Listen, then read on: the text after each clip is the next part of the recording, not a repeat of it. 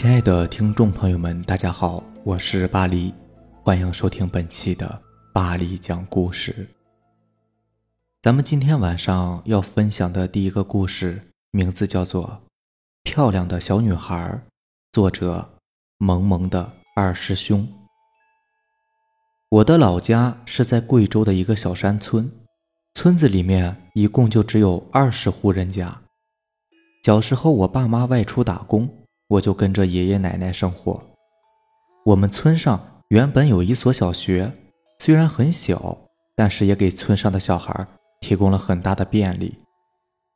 从我开始上学起，那所小学不知道为何突然不开了，所以我们只能每天走路几个小时到附近村的学校上学。以前我们村上的小孩都很喜欢去村上的那所小学里面玩耍。后来关了之后，村里的大人都不让自己的小孩靠近那所学校了。当时我不知道为什么，大人们当然也没有告诉我们原因，所以我们还是三五成群的偷偷跑到学校那里翻墙进去玩。我就是在那里认识了他。我记得那年正值秋季，正是农活繁忙的时候。大家都在田里忙活着自家的庄稼，所以每天都是天黑了才回家。傍晚，我们放学回家，看到家里的大人还没有回来，就偷偷的跑到旧学校里面去玩。记得当时我们一共是去了五个小伙伴。到了学校后，大家就开始玩捉迷藏，可能是玩的太尽兴了吧，不知不觉天色就暗了下来。我把学校的每个角落都找遍了。一个小伙伴也没有找到，心里想着，他们可真会躲呀，下次不和他们玩了。怎么找也找不着，我沮丧地坐在升国旗的台上，大叫道：“你们出来吧，我不玩了，我要回家了，你们快点出来！”连叫几声都没有人回复我。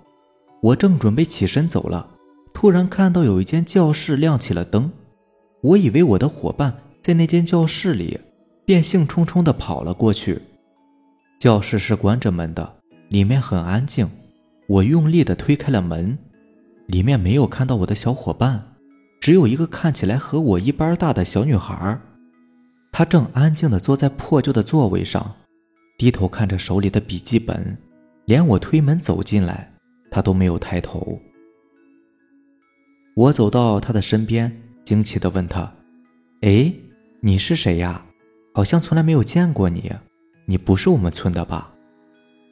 他缓缓地抬起头，我到现在我都记得他的模样，大大的眼睛泛着一丝丝水汽，但是眼神却是很空洞，皮肤很白，白的有些透明，薄薄的嘴唇红的有一丝妖异，当时给我的感觉就是太漂亮了，就像是电视机里的娃娃一样。他看了我一眼，没有说话，继续低下头看他的笔记。可能是因为他好好看呢，我就很想亲近他，心里想着，要是能和他做朋友，大家都会羡慕的吧。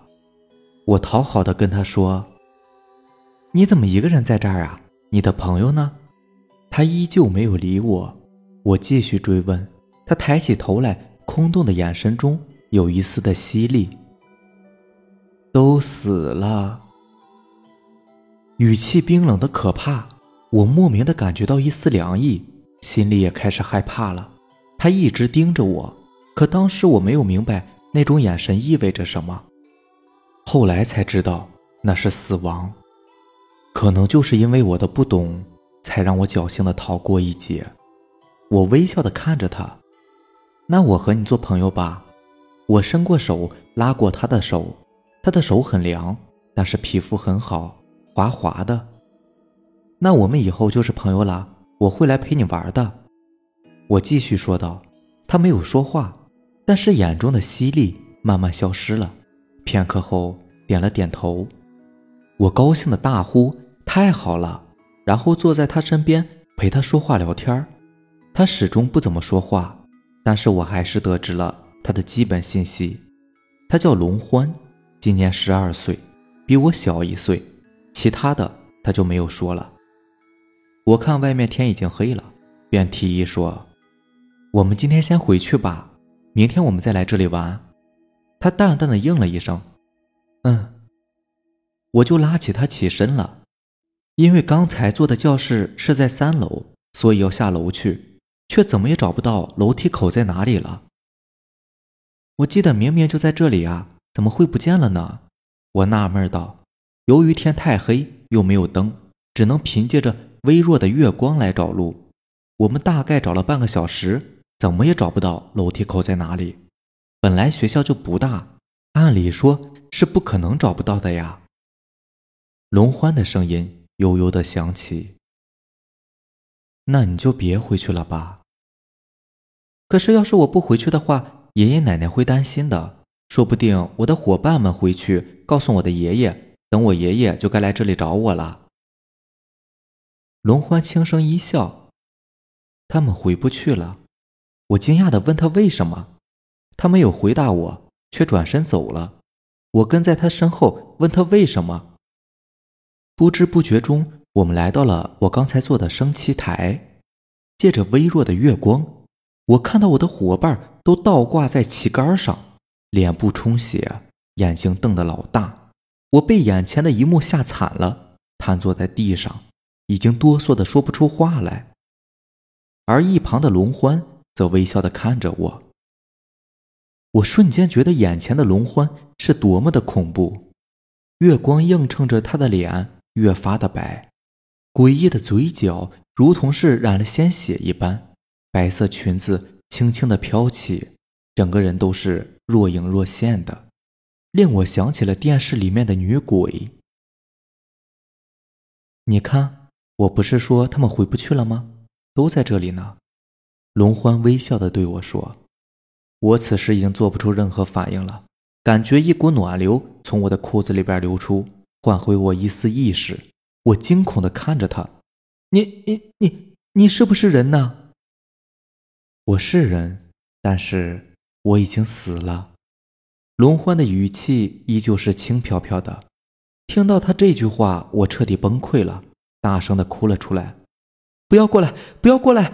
我惊恐的大叫着，然后眼前开始变得模糊。闭眼的那一刻，我看到龙欢慢慢的走向了我。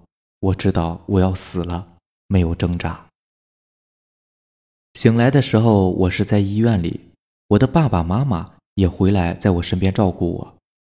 后来我才知道，那天我爷爷在学校里找到了昏迷的我，还有我那些小伙伴的尸体。确实，他们都死了。法医鉴定的结果是被吓死的，而我却昏迷了一个月，靠着打点滴维持生命。医生都说我可能这辈子都醒不过来了。出院以后，我整天躲在家里，不敢外出，也不跟别人说话。死去的小伙伴的家人几次来我家里，问我那天到底发生了什么事，我只是哭，也不说话。大家都以为我傻了。后来爸爸妈妈带着我去广东治疗，在家里的最后一个晚上，我梦见了龙欢，他跟我说我们是朋友。所以我没有害你，还告诉我他已经死了好多年了，是被村上的老师给害死的，怨气很重，所以才会害人。梦突然被惊醒，龙欢的画面也消失了。我睁开眼，看见我父亲挂了一块玉佩在我胸前。爸爸说这是大师开过光的，可以保我平安。后来我就随着爸妈去了广东，慢慢的也走出了阴影。可是我却始终都忘不了他。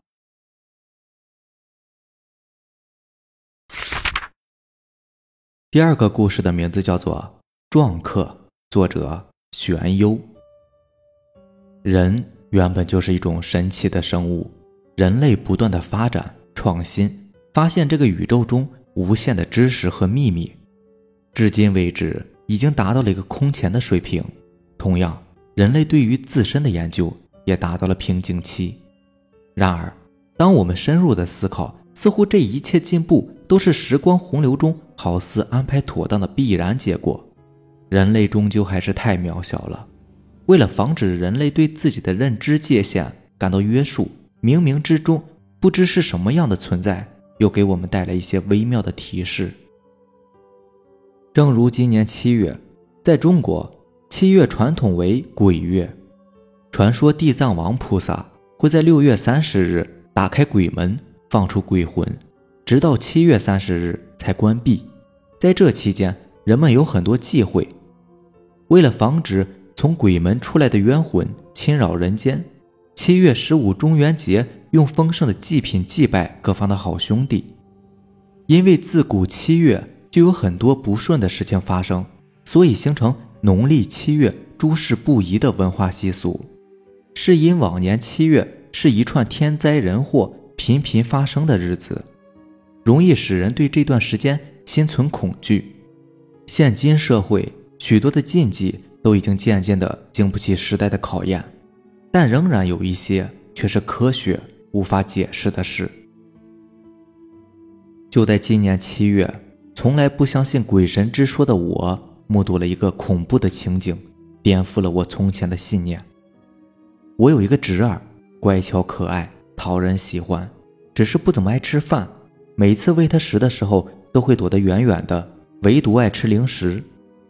对于三岁的孩子，不吃粮食，只吃含干燥剂和加工过的垃圾食品，营养是远远不够的，长久下去，身体会多病。虚弱，正因为这样，可怕的事情发生了。一天夜里，像往常一样熟睡的嫂子突然惊醒，她说感到心口一阵的剧痛，脑海里全部都是孩子的样子。嫂子醒来之后，立刻查看孩子，只见儿子正睁大了双眼，口吐白沫，眼睛里边尽是白色，黑色的眼珠。已经向上翻的看不到了，这副情景把嫂子吓呆了。孩子平时好好的，医院检查也是没有什么大毛病，一般也就是有个感冒发烧什么的，这是怎么一回事呢？嫂子赶紧喊醒了我哥，我哥也是第一次遇到这种事，一边抱着孩子大喊他的名字，一边拍打他的脸，但是可怜的小侄子一直保持着那个表情。张大嘴，翻着白眼球，浑身猛烈地抖动着。紧接着，张大的嘴像是饿狼一样上下摇动。哥哥怕他咬到自己的舌头，赶紧拿了一根筷子横在儿子的嘴里。但是事情远比想象的要严重的多。平时一个大人都要使点劲儿才能掰断的硬木筷子，竟然毫不费力的就被侄子咬断了。侄子嘴里开始发出恐怖的声音，就像是猛兽的低吼。哥哥暂时用大拇指弯曲起来，放进孩子的嘴里，瞬间就鲜血直流。还好刚才用力保持着大拇指周围肌肉的硬度，消耗了孩子的咬合力，不然骨头都有可能受伤。这时，嫂子拿来毛巾塞在孩子的嘴里，赶紧开车送到了医院。我紧紧地跟随。一路上，脑海里嗡嗡的，不知道该怎么面对刚才的情景。侄子恐怖的白眼和张大的嘴一直在我面前挥之不去，我开始害怕起来。害怕深夜这车窗外的每一个黑暗的地方，害怕每一处树叶甚至花草晃动的角落，害怕我身后的脚步声。到了医院，大夫竟然一脸平和地接过孩子，诊断。打针，然后让送去观察大厅里边待着，多注意孩子的行为，再有过激的现象就赶紧去叫他。打完针，侄子平静下来，安静的躺在嫂子的怀里，闭上眼睛睡着了。我们都松了一口气。这时我抬起头来看了一眼这个大厅，竟然全是孩子。旁边有个稍大的女孩突然站起来，在床上踱步，嘴里边哼哼唧唧的。说着一些听不懂的话，令人惊讶的是，他的声音竟然是一个苍老的男人的声音。旁边的家人焦躁的在旁边喊着他的名字，然而却无能为力。突然，小女孩嗷嗷大喊，形态恐怖。护士和他的家人赶紧按住他，又给他打了一针。大夫说，只能暂时这样了，过一会儿就好了。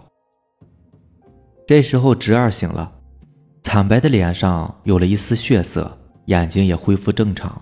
闹着要跟他妈妈要奶粉喝，一切是那么的正常。后来一直在医院里边观察了三天，医院里让出院，嫂子还是有点不放心。但是现在孩子很正常，一直待在医院里也不方便，就这样回家了。之后直到现在一直也没有什么问题。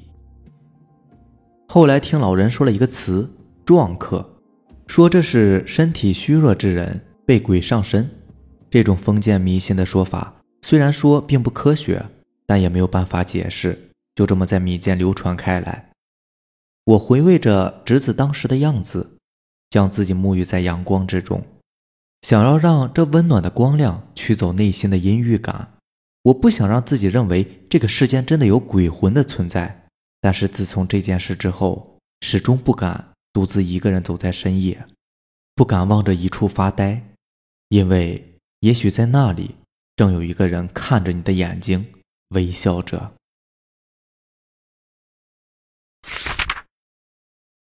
第三个故事的名字叫做《过节遇鬼》，作者梁溪 LX。我说的节不是清明节，也不是其他各种节，我说的就是过节。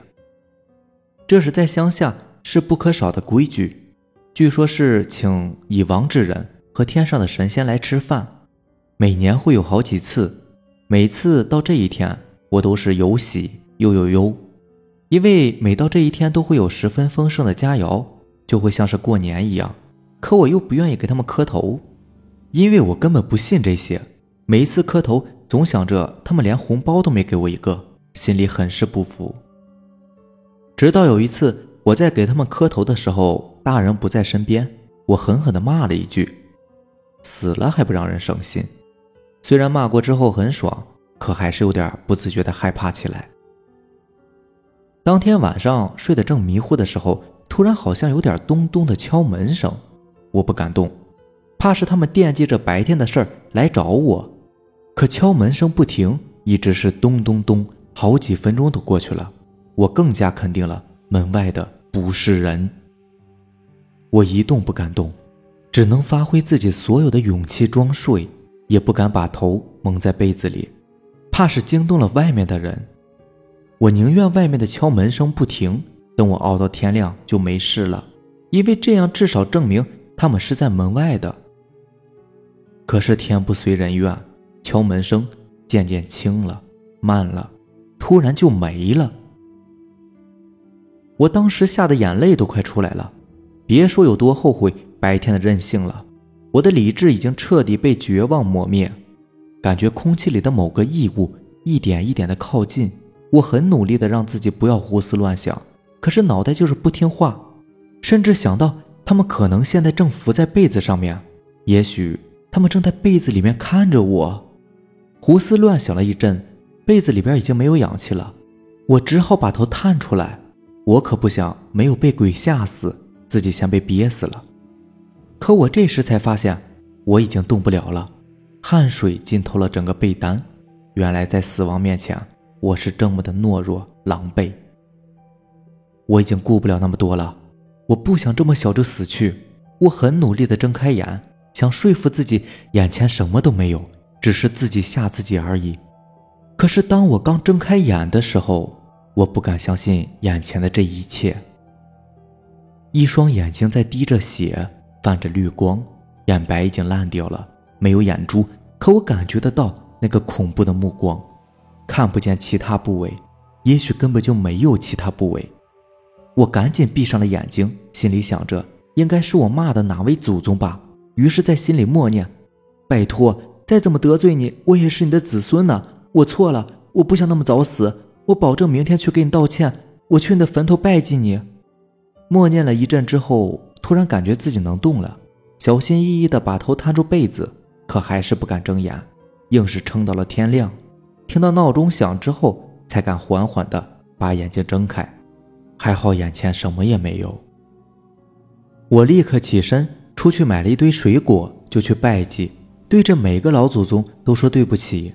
弄完这些已经是中午了，感觉很累又很晕，以为是昨天晚上一夜没睡，一大早遇到这么折腾才会这样的。于是跌跌撞撞回到家，倒头就睡。迷迷糊糊中，我梦见了那一座座的坟。好在再也没有其他的事情。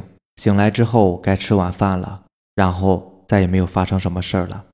心里想着，这次也许只是给我一个教训吧。好了，这就是咱们今天的故事啦。如果喜欢咱们的节目呢，就点个订阅吧，并且希望能够把咱们的节目分享给你更多的小伙伴。行，那咱们今天就先这样，明天见，拜拜。